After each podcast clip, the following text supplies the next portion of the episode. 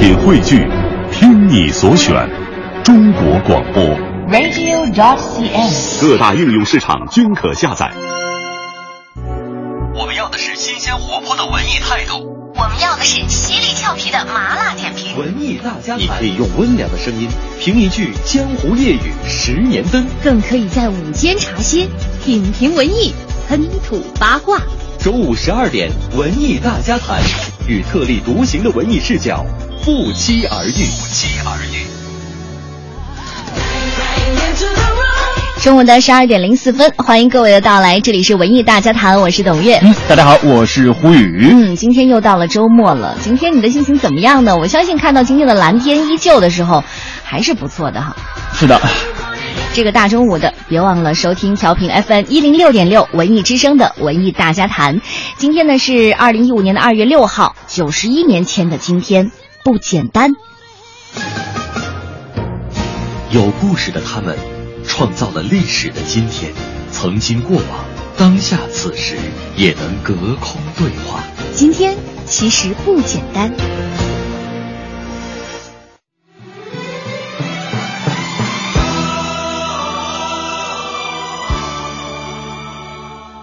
曾经有很长一段时间，中国的武侠小说被视作不入流的下层文学，被排斥在主流文学史之外。直到金庸武侠小说的出现，蓉儿，你快阻止梅超风吧！他是不是真要杀死我六位师傅啊？当然是真的了，你以为开玩笑？蓉儿，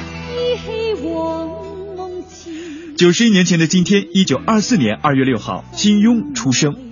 他有很多的头衔：绝代宗师、湘江第一剑笔、华人作家首富等等。他靠一支笔写武侠，享誉湘江。少年游侠，中年游艺，老年游仙。他的诞生成就了新派武侠小说的一片新天地。我听师傅说，黄泉路上有位叫孟婆的，只要你喝了她的孟婆茶，你在阳间所做的一切都会忘记得一干二净。不过这碗茶我一定不喝，为什么？因为我要永生永世记住过儿你对我的恩情。问世间情为何物，直叫人生死相许。杨过和小龙女这段不食烟火，自然又迷坚不渝的情爱，在金庸的笔下是迷人的。杨过断臂，十六年重逢，告别群雄，携手归隐，在种种曲折之后，又归折于平淡。这也许隐喻着金庸感情世界的波澜。我还向天发誓，说一生一世都会听你的话，无论你叫我做什么，我都不可以违背。姐夫，你今天的公事好烦恼啊！阿紫，你别装模作样了，今天把人当风筝放，你以为姐夫这么傻会相信你吗？有华人的地方就有他的读者，没有华人的地方也有人在读他的小说译本。金庸，他和他的武侠大富大贵而不骄，将继续在华人世界里笑傲江湖。江湖笑，恩怨了，人过招，笑苍道。红尘笑，笑寂寥，心太高，到不了。明月照，明月照，路迢迢，人会老，心不老。爱不到，爱不到，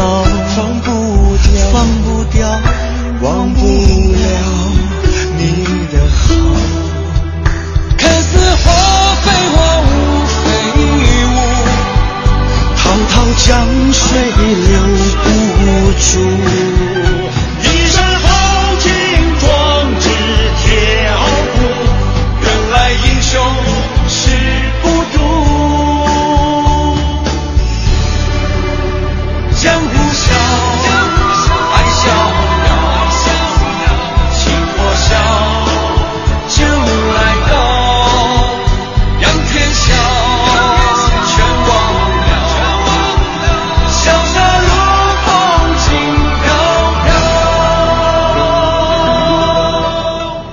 今天是金庸的生日，原来金庸也是我大水平。其实，在金庸的小说当中，让你印象最深的到底是哪一部呢？或者说哪一幕情节？呃，其实，在我的心目中，就像刚刚那个《神雕侠侣》里里面的小龙女和杨过之间的那段对白啊，我 再一次看到的时候，简简直是他们 就那种感情让人为之心动。同时呢，好像还有在韦小宝，韦小宝那个韦小宝为什么叫韦小宝？韦韦小宝是吗？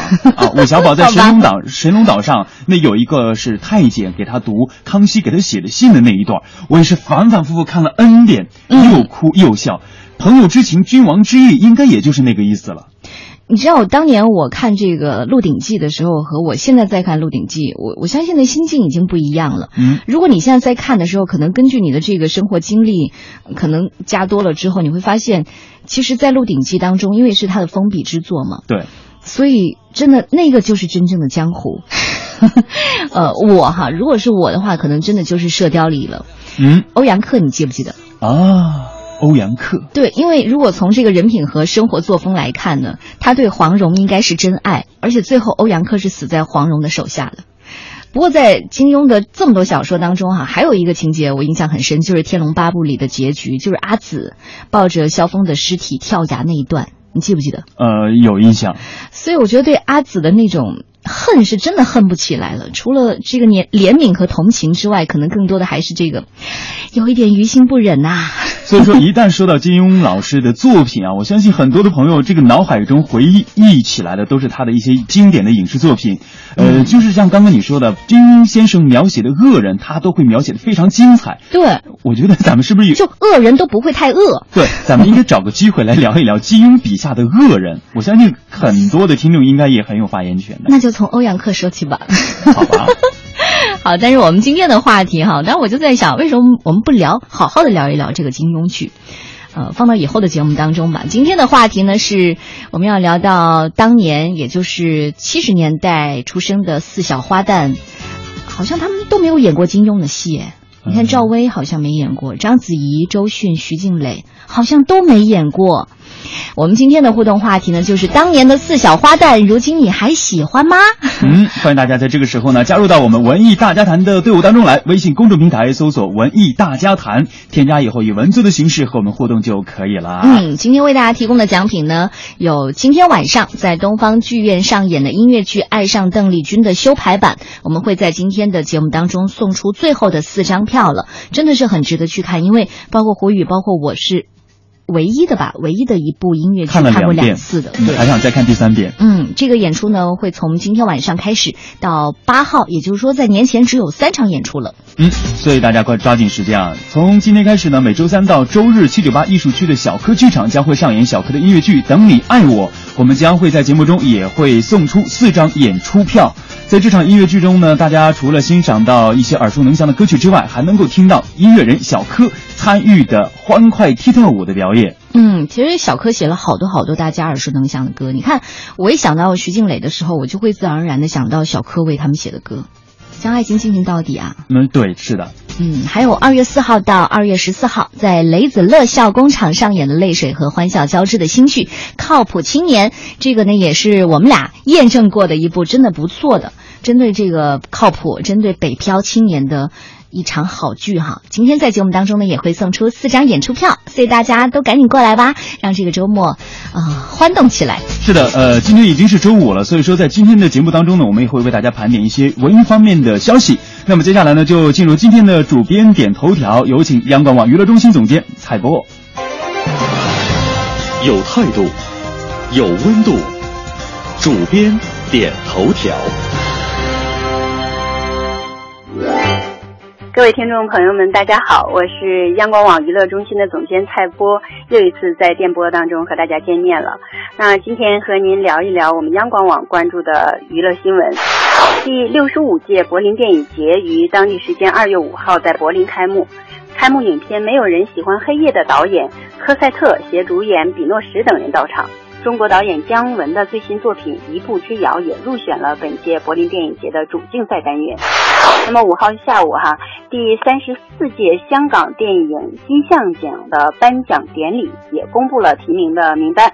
今年共有二十二部香港的本土电影以及五部内地和香港两地合拍的作品入围。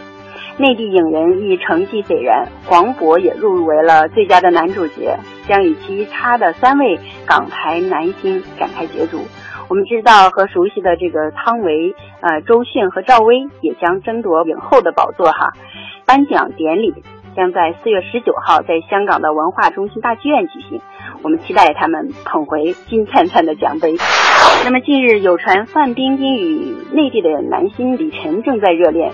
消息不断哈，双方也不时的在微博传情，且盛传二人已经秘密订婚。范冰冰昨天亲口否认喜讯，说我没有订婚，在微博我也是跟很多朋友关系啊。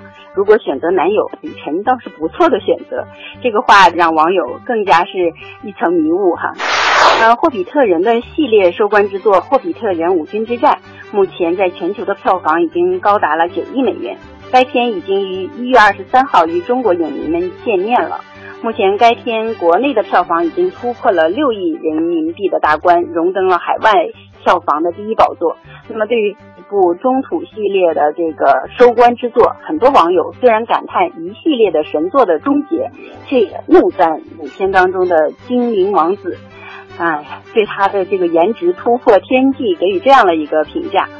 那么，《霍比特人》影片当中出现了并未在之前《指环王》三部曲当中亮相的精灵王瑟兰迪尔，也是让很多的这个少女影迷神魂颠倒。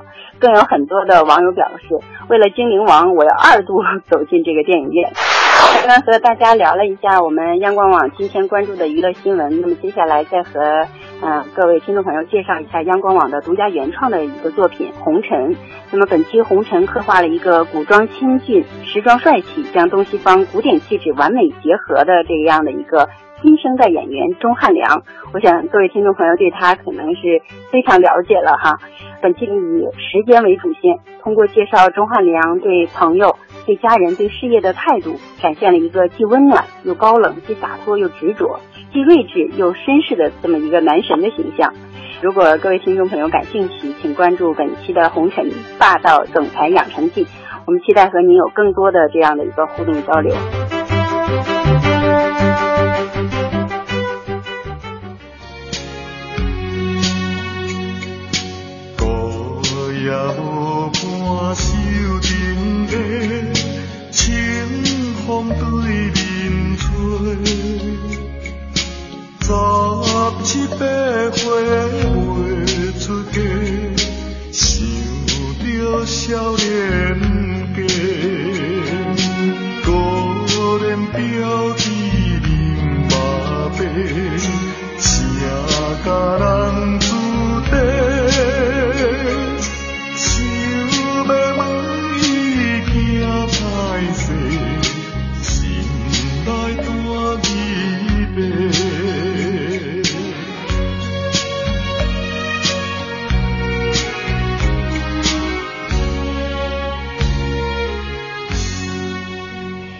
的十二点十七分，您现在听到的是调频 FM 一零六点六文艺之声正在直播的文艺大家谈，我是董月。大家好，我是胡宇。嗯，接下来马上进入我们今天的十二点娱乐播报。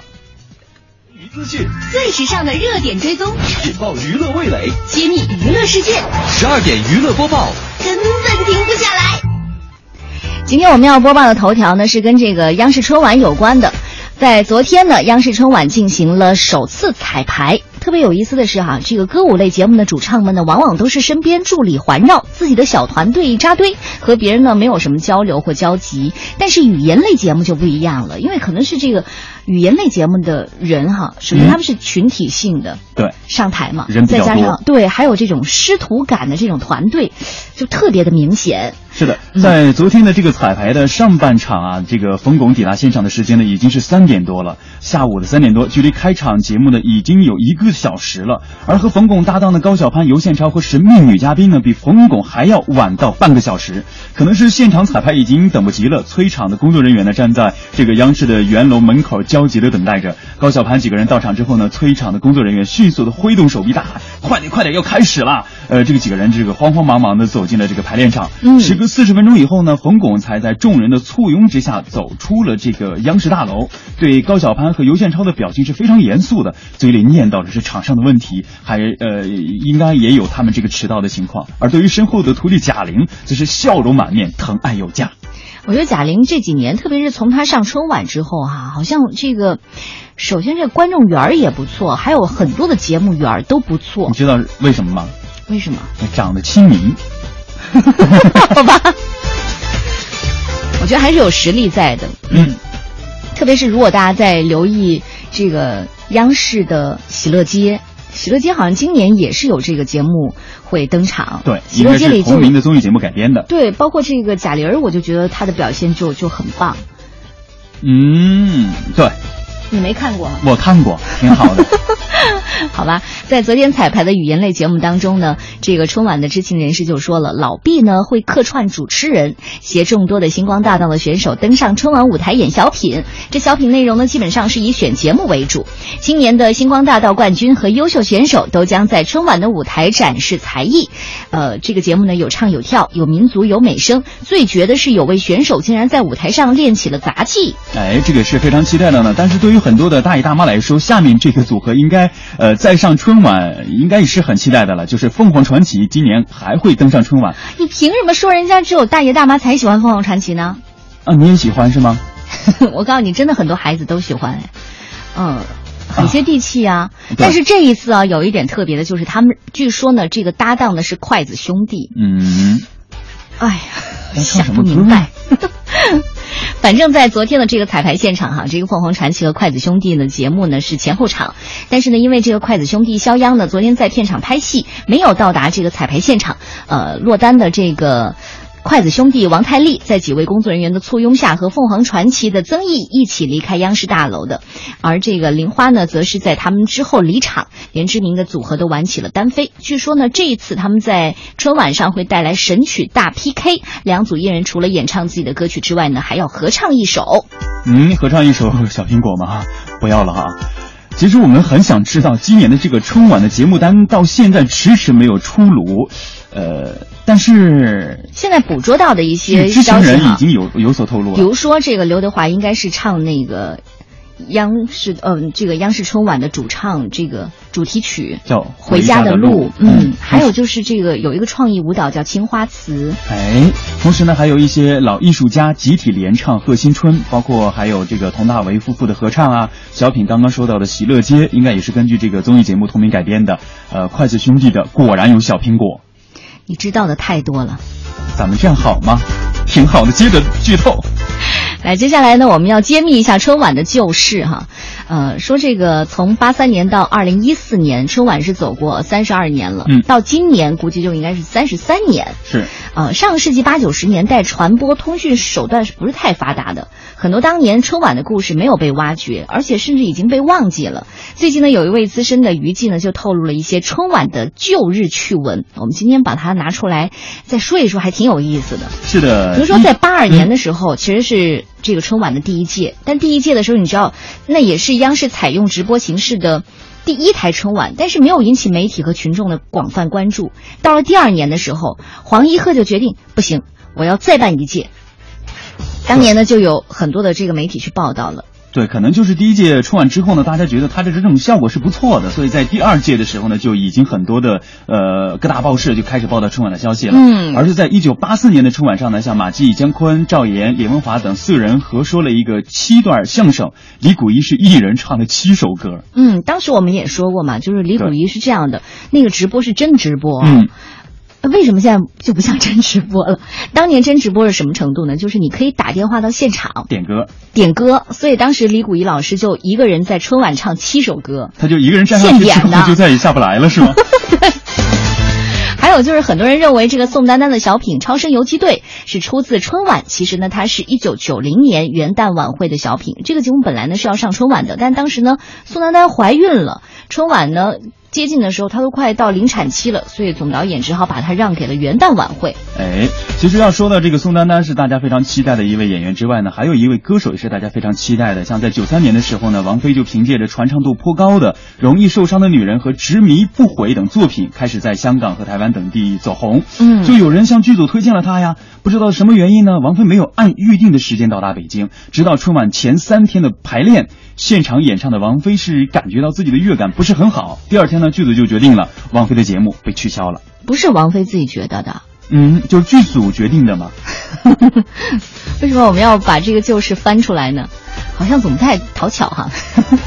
来，接下来关注一下，呃，刚才蔡博老师也说过的这个柏林电影节，呃，在昨天这个第六十五届柏林电影节呢是拉开帷幕了。虽然开幕红毯亮点缺缺，只有评委阵容里的奥黛丽塔图和开幕片。的气绝之夜主演朱丽叶·比诺什撑场之外，开幕典礼的环节呢开始玩起了新意。比如说这主持人现场脱口秀就特别搞气氛，连这个詹姆斯·弗兰科呢也遭受调戏，给颜色电影节增加了不少情趣哈。对，呃，三大电影节的开幕式呢一向是比较鸡肋的环节，无非是就是介绍一下评委的阵容、主竞赛单元的影片。但今年柏林电影节却是大胆的创新了，试图改变这一样的一个状况。开幕式气氛炒的就像奥斯卡颁奖。典礼一样，评委会答记者问环节呢安排在开幕式的当天上午，人气呢也是一般的，现场大概有三成的空座位，可见本届评委会阵容吸引力似乎没有以往这么强。评委会阵容，因为这次没有中国评委啊。啊，所以说他的这个吸引力就不高了，是吗？我又小心眼了。说到这个，中国记者呢，就给达伦呃阿洛诺夫斯基就提出了一个难题哈，他提了这样问题：这个柏林电影节呢，有可能连续两年把金熊给中国电影吗？啊，因为去年是这个《白日焰火》拿到金熊嘛，外界就普遍猜测一步之遥今年再拿这个金熊的可能性就不大了。但是呢，这个达伦哦，他也很巧妙的躲过这个陷阱，他说。还是忠实于我们的看片感受吧。我都不知道今年的有中国电影了，你这话什么意思啊？就是，我觉得好事成双，今年应该还可以。你看姜文，有这个金熊的奖的这个脸啊，有这脸，但但一步之遥，有这个 命是吗？有没有这个命？是的，柏林电影节主席像迪特·科斯里克今天呢，在接受这个腾讯娱乐采访的时候呢，表示看好《一步之遥》，说自己很喜欢这部电影，从中呢可以看到很多的中国元素，是一部容量很大的电影，在柏林放映的这个放映会是非常有趣的。嗯。接下来说完这个柏林电影节呢，就得说一下这个香港金像奖的提名哈，也在日前公布了，一共有二十七部电影榜上有名，呃，提名的大赢家呢是入围十一项的《窃听风云三》，许鞍华导演的《黄金时代》和周显阳导演的《黄飞鸿之英雄有梦》各获得十项提名。嗯，刘青云在影帝的候选名单当中占了两个席位，像包括《亲爱的》的主演黄渤、赵薇分别入选入围了这个影帝、影后。影后的候选名单还有蔡卓妍、吴君如两位香港演员，与之相争的是汤唯、周迅这种实力的内地演员。嗯，香港电影弱势其实很久了。昨天看到这个名单的时候，我觉得是再一次证明哈，很多部入围的电影其实不能服众的。就比如说，我觉得《窃听风云三》是越拍越烂了，还有就是这个《黄飞鸿之英雄有梦》，拜托，我真的没有进去看的。所以好像这个名单一出来的时候，有点像自己。打脸的那种感受，你知道吧？其实注水的不只是电影哈，包括这个香港演员也很奇缺呀。你看，其实如果说在这个金像奖上，什么叫香港电影？他们是有规定的，就是一部电影当中呢要有一定数额的这个，呃，或者说有一定岗位的香港电影人加入，才能算是香港电影。但是看了一下这个二十二部香港电影。超过一半都是内地主导投资或者是创作的，也就是说，现在越来越多有名气的香港电影人，大部分都在往内地的剧组去跑。嗯，所以说要找足够的这种够质量或者说很纯正的本土制造的香港电影，可能以后会越来越难。嗯，真的会越来越难。对，刚刚你说到关于那个《窃听风云三》获得了十一项的提名，我想起了昨天晚上我在朋友圈刷朋友圈的时候，就有一个朋友说了，嗯，《窃听风云三》居然是十一项，我想问一下评委，你们长眼了吗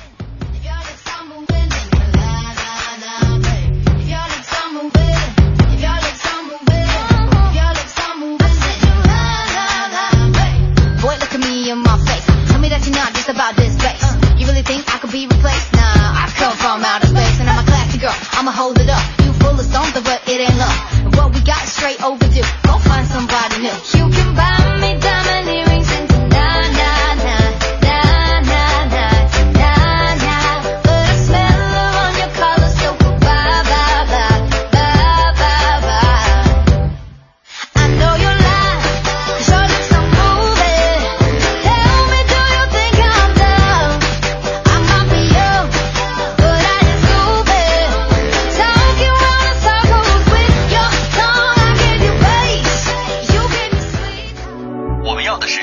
活泼的文艺态度。我们要的是犀利俏皮的麻辣点评。文艺大家谈，你可以用温良的声音评一句江湖夜雨十年灯，更可以在午间茶歇品评文艺，喷吐八卦。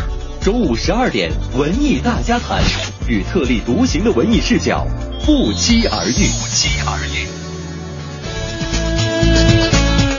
中午的十二点三十三分，欢迎大家继续回来，这里是无所不谈的文艺大家谈，我是董月。嗯，大家好，我是胡宇。呃，今天呢，我们互动的话题呢就是呃，当年的四小花旦，如今你还喜欢吗？嗯哼，当年的四小花旦有哪些呢？像赵薇、呃赵薇啊、徐静蕾、呃章子怡，还有周迅，他们四位现在的发展你还喜欢吗？大家可以在这个时候呢加入到我们文艺大家谈的队伍当中来，微信公众平台搜索“文艺大家谈”，添加以文字的形式互动就可以了。嗯，今天为大家提供的奖品呢，有在东方剧院上演的音乐剧《爱上邓丽君》的修排版。今天呢，最后送出四张演出票了。今天晚上七点半在东方剧院。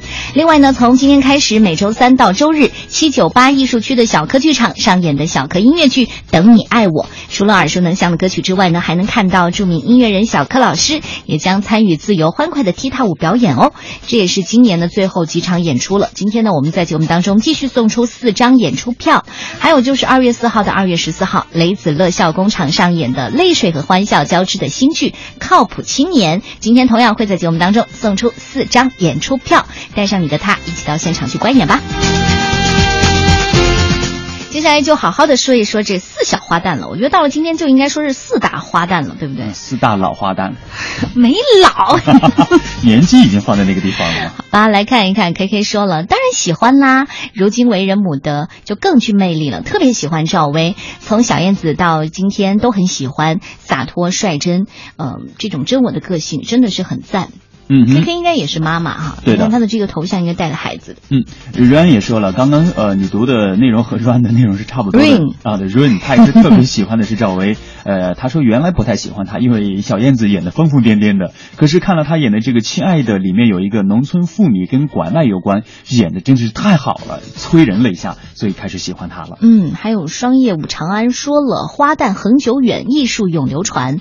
十多年前，四小名旦没有随着时间的流逝淡出人们的视线，反而越来越活跃了。呃，既得利益的他们不断的开拓进取，也得益于幕后团队成功的市场运作。特别欣赏古怪精灵，还有就是磁性魅力的周迅。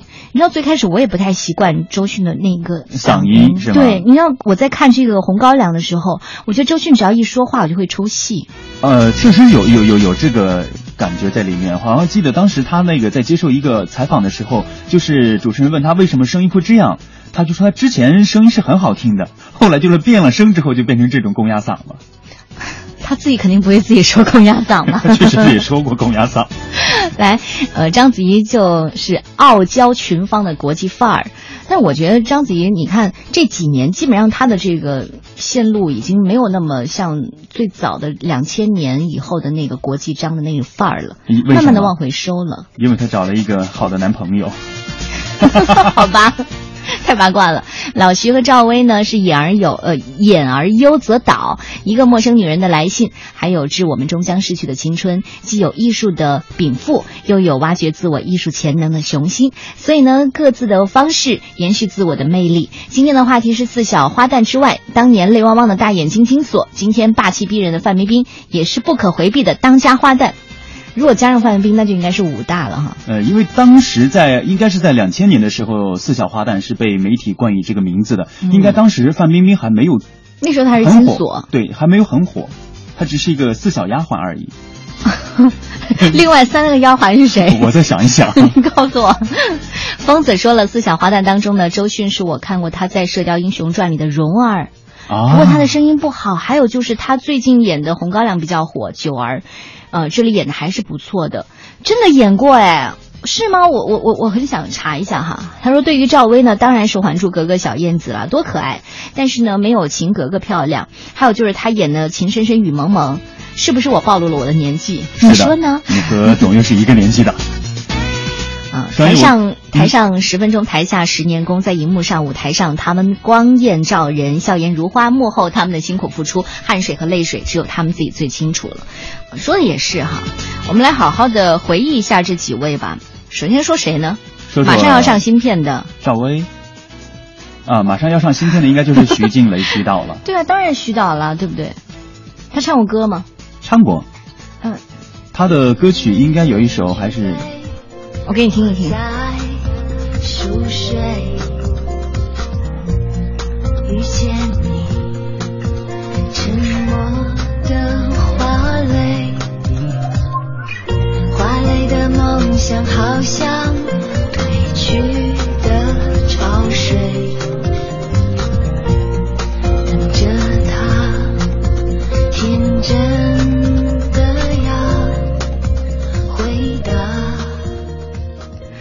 四小花旦有没有都唱过歌的？呃，都唱过歌。现在听到这首是徐静蕾的《梦想照进现实》。嗯，好在他们是演员哈。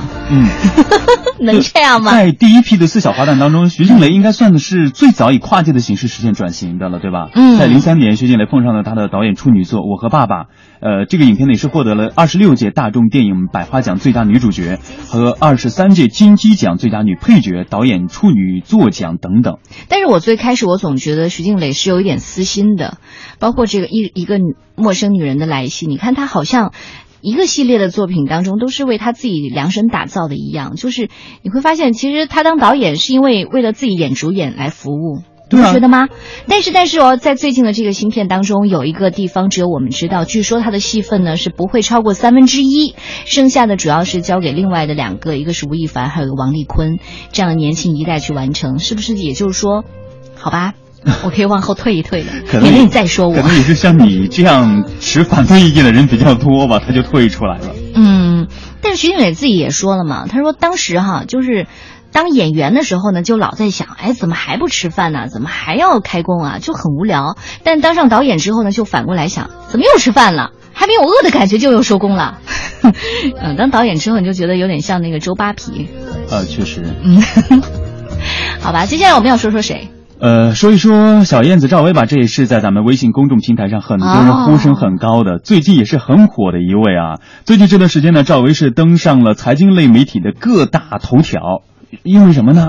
因为她与丈夫黄有龙斥资近三十一亿港元买入了阿里百分之九点一八的股份，成为了公司第二大的股东。我给你听一下赵薇唱歌吧。结局不用再见，我翻出了魔镜戴上。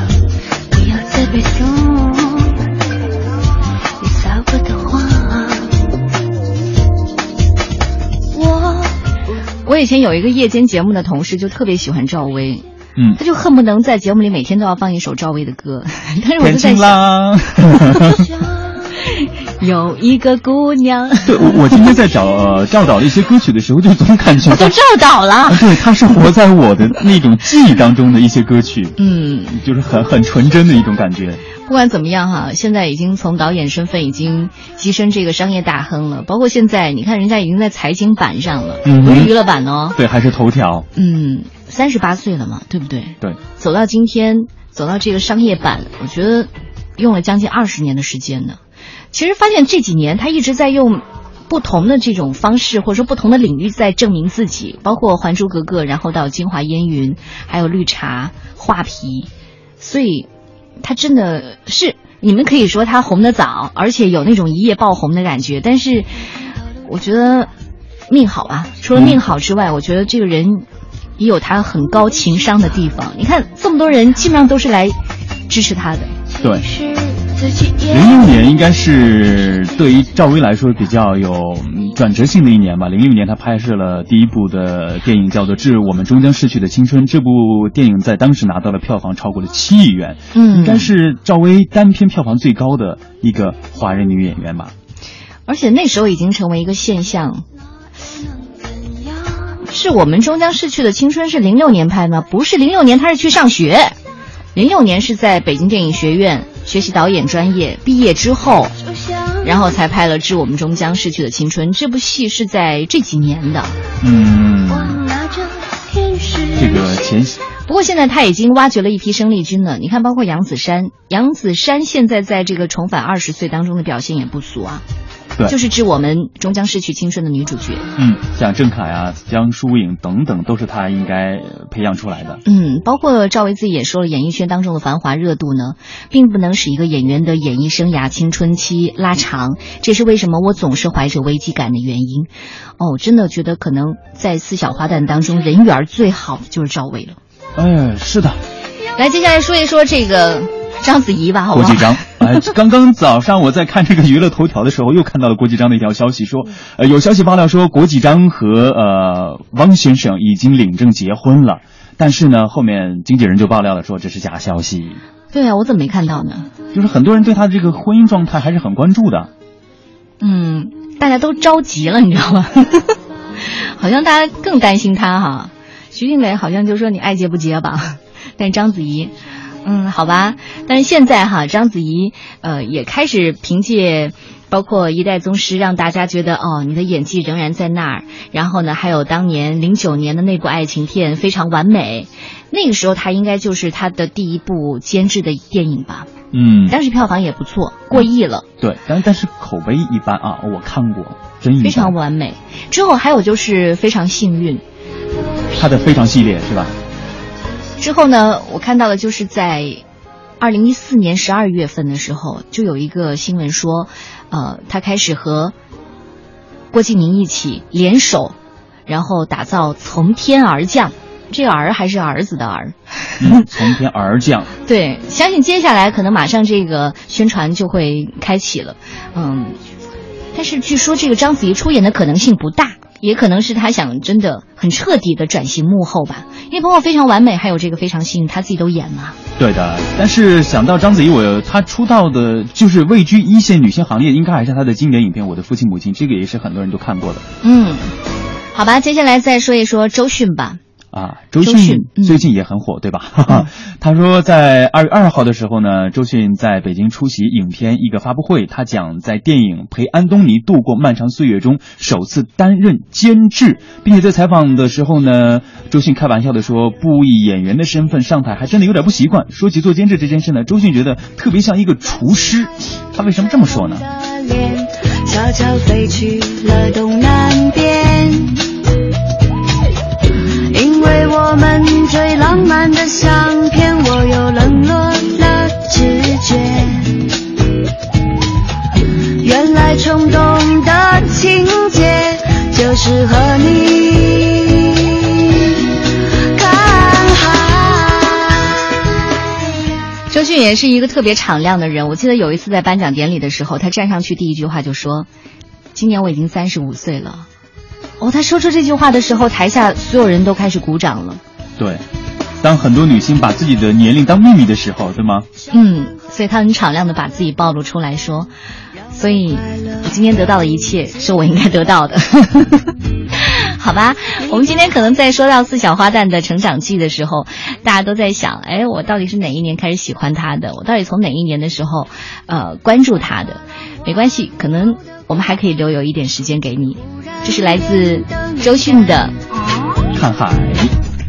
其实想法很简单，就是和你看海。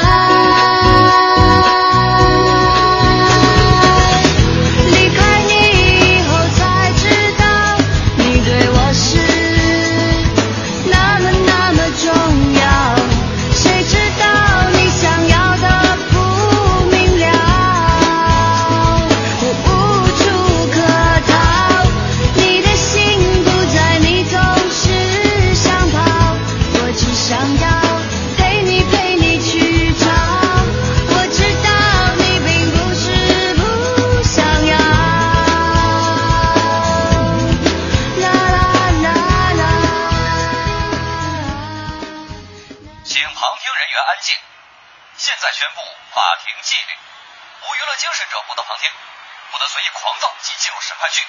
欢迎鼓掌、喧哗、起哄。请自觉开启一切移动设备，微博、微信、微视。娱乐大审判允许答辩，拒绝上诉，拒不接受庭外调解。你无权保持沉默，你所讲的一切呢，都会作为呈堂证供。啊，做人呢，最重要的就是开心吗？发生这种事，大家都不想的。有请审判长、审判员入庭，全体起立。昨天，万达院线股份再度涨停。截至昨天，股价算上上市首日的涨停，已经连续十一个涨停。据此计算，王健林在万达院线持股市值高达两百七十亿元，他儿子王思聪持股市值也将近四亿元，身价暴增二点九亿元。而就在昨天，搜狐娱乐刊登的报道，富二代王思聪致千万投票捏造虚假事实，在朝阳法院开庭审理。同样，又是在昨天，王思聪又在微博上掀起了一场骂战。至于详细内容，今日娱乐大法庭马上送到，敬请期待。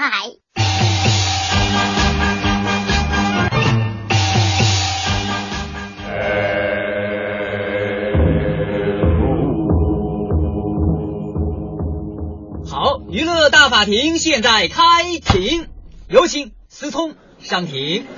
老公，老公，老公，你终于来了，我们等你好久了。安静，安静，我的太太团们请安静。法官大人您好，王思聪，你的人气不小嘛，比你是好了一点点。知道本法官今天宣你到娱乐大法庭有何事吗？对呀、娱乐大法庭你宣我来干嘛？我不是娱乐版的。你可是为娱乐圈操碎了心呐！看看你们在微博上是怎么打架的。关于朱圣衣、上戏，这就是出卖闺蜜。小小年纪人品差，被人包养，把同学介绍给其他的老男人拿回扣，说我因为约他约不上，所以黑他。拜托，我约谁？你看我黑过谁没有啊？哼。从高中的时候，他就开始贴有钱人。你知道你背着你男朋友戴了多少绿帽子吗？我从来没有说过你，别蠢了，你看看你自己吧。别网红腔拿出来甩，你约过的没约过的，正常人都怎么说你的？你需要我截图给你看吗？一个好好的人，整天混迹微博，你不丢人吗？国民老公，你不拿出证据就是抽你自己的嘴，一张嘴巴拉巴拉巴拉的。你可是国民老公，你微博是带 V 的，我也带 V，大家身份都很公开，别最后告你诽谤说我诈骗。对了。一个快三十的人了，你父亲事业有成，却不带着你应酬接触政要，而任由你每天在微博做段子手，从来没有过这么说话有底气过。就这件事，我就搞不明白了，没天理了。不过还好，我身边有一个懂我的人，爱我的人，他可以替我证明，王思聪先生，你所说的到底是不是真的？哼，你们其他人说我又怎么样？路人都跟我无关。我就是一正常的大学生，所以做不出你圈子里那些女孩做的事。欲加之罪，何患无辞呢？后说我下药、包养老男人拿回扣，我觉得简直就是笑话。但我要告诉你啊，我身边这个人呢，始终都没换过。可是看看你国民老公，今天在庭上都来了那么多你的女粉丝哈，你跟他们之间有更多说不清、撇不清的关系吧？闭嘴！不许那么说我们老公！你说谁呢你？我们愿意。老公别生气，国民老公加油！你是我们的老公。老公说的都是对的，老公说谁讨厌就谁讨厌，老公说谁好谁就好。老公，这女人莫名其妙的，什么时候出来的？我们好像没有在 party 上见过他。你跟他真的？你们说什么呢？我能跟这女人在一起吗？我就好好的告诉你们。这圣衣到底是何许人？你看，在大型的网上海选美人鱼女一号，不需要你说我，我自己来介绍自己。我叫圣衣，我就想演戏。是的，这次没有选上我，但是谁的电话？谁的电话？给我挂了！喂，宝贝儿啊，哎呀，别嘛，我一会儿就回去，我现在开庭呢。这么讨厌的王思聪，啊，回去说啊，等我。是美人鱼没有选上我，我觉得这是星爷的损失。美人鱼不是都要求会游泳吗？我的特长之一呢就是游泳，而且呢，今年还会有我的电影《金童子》上映。我在当中呢是演女二号的游泳队的学生，有大量大量的游泳戏。你们可以看一下我在水下的身材，但是我要特别说明一下哦，我可是没有用替身的，所以我觉得没有选上我一定是新年的损失。什么？你们说王思聪替我炒作？哈，我可没那么多钱请他。当然，如果是他愿意帮我炒作的话，我可以红得更早一点吧。我说王思聪，你还说你不是娱乐圈的人？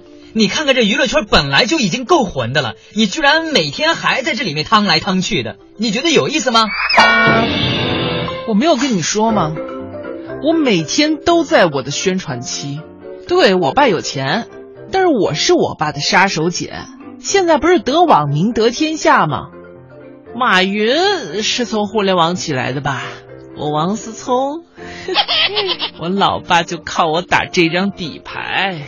是我爸也说了，你别在这个微博上骂来骂去的，特别是不能骂他的那些朋友。我也确实让我爸生过几次气，但是我是正义的化身呐、我我是娱乐圈的方舟子。耶，老公说的对，我们是娱乐圈的打假队。好好好，安静安静，太太团们也太吵了吧？好，本法官现在宣判，王思聪，我说你能消停会儿吗？如果你想干实业，你就跟着你老爸踏踏实实的干；如果你离不开娱乐圈，那就做点投资，为艺术好好的献身。呃，向你薇薇姐学习啊！你每天这样东一榔头西一棒子的，你觉得有意思吗？回去自己好好想想吧啊！今天庭审到此结束，散。美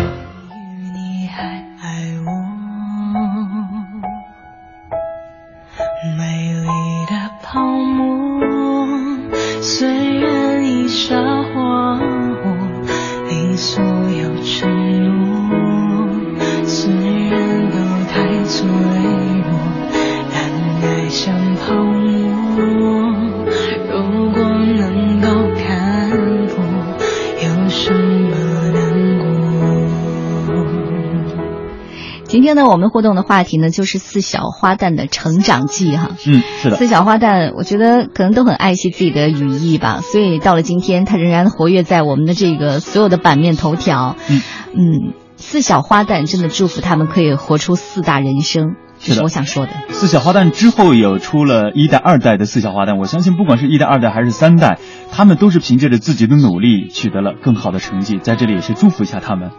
好吧，接下来呢，我们就听一听，呃，蒲英老师是怎么解今天的题的，真的很想了解一下哈，他到底喜欢谁？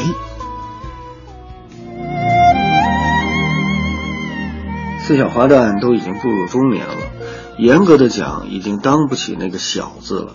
但唯其如此，倒让我们能够从一个较为完整的人生轨迹来观察这四位明星的成长，找到成长的规律。